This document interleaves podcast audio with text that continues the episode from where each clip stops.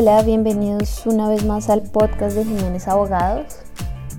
El día de hoy vamos a hablar sobre la posibilidad de decretar una medida cautelar de embargo y secuestro sobre las mascotas. Entonces la pregunta que podemos hacernos es, ¿es posible decretar una medida cautelar de embargo y secuestro sobre un animal? Y la respuesta es sí.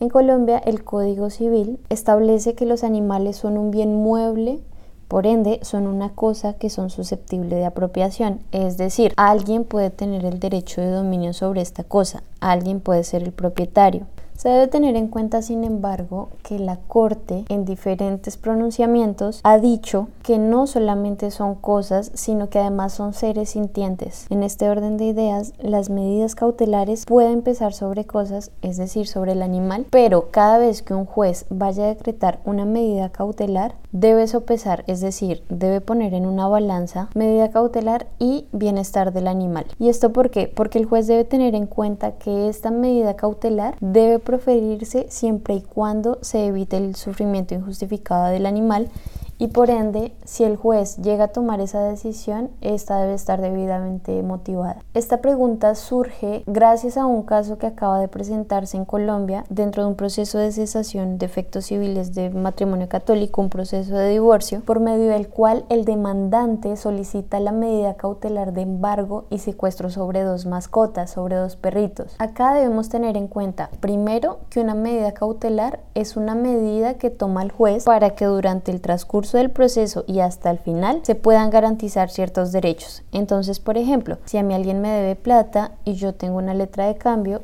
que contiene una obligación clara, expresa y exigible, yo puedo demandar y puedo solicitar el embargo, por ejemplo, de los bienes que tenga el deudor, para que al final en la sentencia yo pueda, em, mi obligación sea satisfecha, sea garantizada. Dentro de los procesos de divorcio es común solicitar medidas cautelares de embargo y secuestro, justamente para proteger esos bienes comunes, esos bienes objeto de gananciales, para que al final, cuando se vaya a liquidar la sociedad conyugal, esos bienes se hayan mantenido, porque hay que tener en cuenta que mientras una pareja esté casada en Colombia, cada uno conserva la libre administración de sus bienes. Entonces, con estas medidas cautelares se busca justamente eso, conservar los bienes hasta el momento de la liquidación de la sociedad conyugal.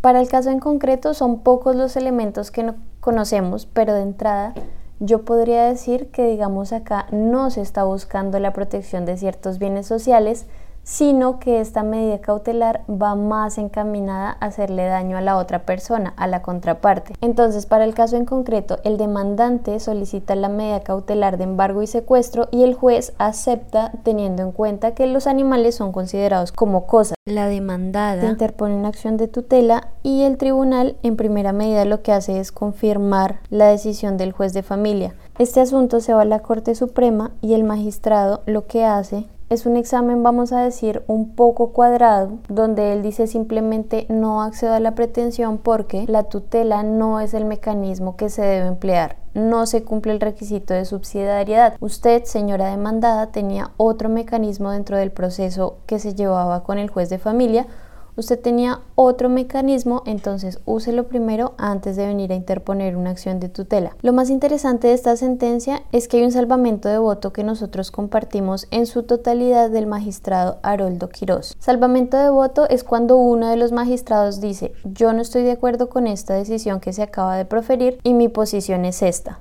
En este sentido, el salvamento de voto del magistrado Quirós lo que dice es, con esta sentencia se está perdiendo la oportunidad de hablar de las familias multiespecie y el juez debió haberse pronunciado sobre el fondo del asunto. Familia multiespecie entendida por tal como aquel núcleo familiar que está conformado no solamente por seres humanos, sino también por mascotas. Compartimos esta postura porque consideramos que es una medida que se ajusta a la realidad social actual, donde las mascotas son considerados como un miembro más de la familia. Hoy en día son lazos, son relaciones amorosas que se crean entre el humano y la mascota. Hay muchas personas que encuentran esos lazos ni siquiera en otro ser humano, sino en ese animal de compañía.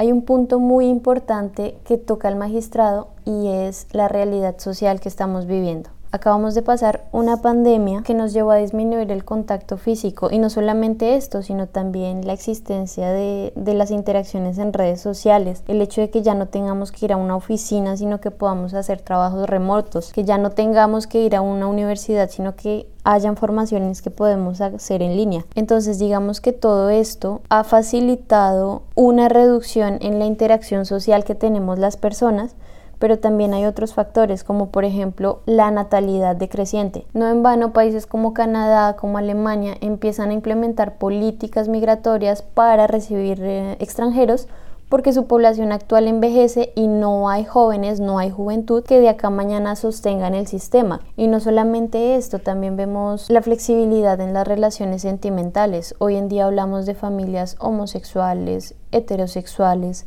hablamos de familias de crianza, hablamos de familias poliamorosas sobre las cuales ya también la Corte Constitucional ha tenido la oportunidad de pronunciarse, reconociendo, por ejemplo, en una familia poliamorosa una pensión de sobrevivientes a dos viudos. Entonces, dentro de todo este contexto, los animales, las mascotas, llegan a ocupar un rol muy importante donde se crean vínculos, donde se crean lazos y son considerados como un miembro más de la familia. Y esto también va acompañado de otros hechos. Vemos muchas personas que hoy en día no quieren tener hijos, sino que consideran a su mascota como un hijo. Son posturas que son muy respetables y que se ajustan a la realidad social y es por esto que es necesario que los jueces se pronuncien para proteger estas nuevas formas de familia que están surgiendo y que por supuesto el Estado colombiano debe garantizar y debe proteger también. Ahora estamos también en un contexto donde hablamos también de lugares pet friendly. Entonces, hoy en día es absolutamente normal que al lugar a donde yo voy también reciban,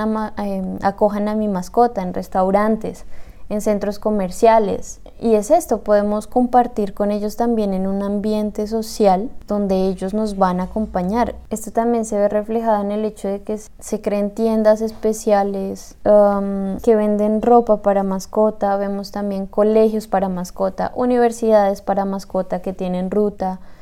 Eh, y es una realidad que muchas personas no comparten, yo personalmente lo hago y soy partidaria que el Estado y los jueces tienen que entrar a regular y a pronunciarse sobre estas nuevas formas de familia. En procesos de divorcio, hoy en día es común que existan acuerdos privados no judiciales sobre quién se va a quedar con la tenencia de la mascota, quién va a aportar para la manutención de la mascota. Digamos que hoy no existe una ley que obligue a realizar este tipo de acuerdos, pero en el ámbito privado las personas lo están haciendo justamente pensando en el bienestar de sus mascotas. Y acá yo hago personalmente un llamado de atención si hay abogados que nos están escuchando o si hay jueces que nos están escuchando a tomar conciencia sobre este tipo de medidas cautelares que se puedan solicitar. Un proceso de divorcio por sí ya es traumático para todas las partes, es traumático para los hijos, aún para los animales, y el objetivo es que siempre se logre el mejor acuerdo posible, llegar a un acuerdo donde no solamente la pareja salga beneficiada, sino también los hijos y las mascotas, los animales. Es decir, el ideal es crear un entorno en el cual se busque el bienestar más alto para todos. Entonces la pregunta que nos podemos hacer es, ¿realmente una medida cautelar de embargo y secuestro en qué me beneficia o qué beneficio va a tener sobre mi mascota? Entonces, si la respuesta es no habrá ninguna, no habrá ningún beneficio para mi mascota, pero por el contrario, va a cambiar sus condiciones de vida de pronto para mal, realmente es necesario solicitarle al juez o proponerle al cliente ejecutar una medida cautelar como esta.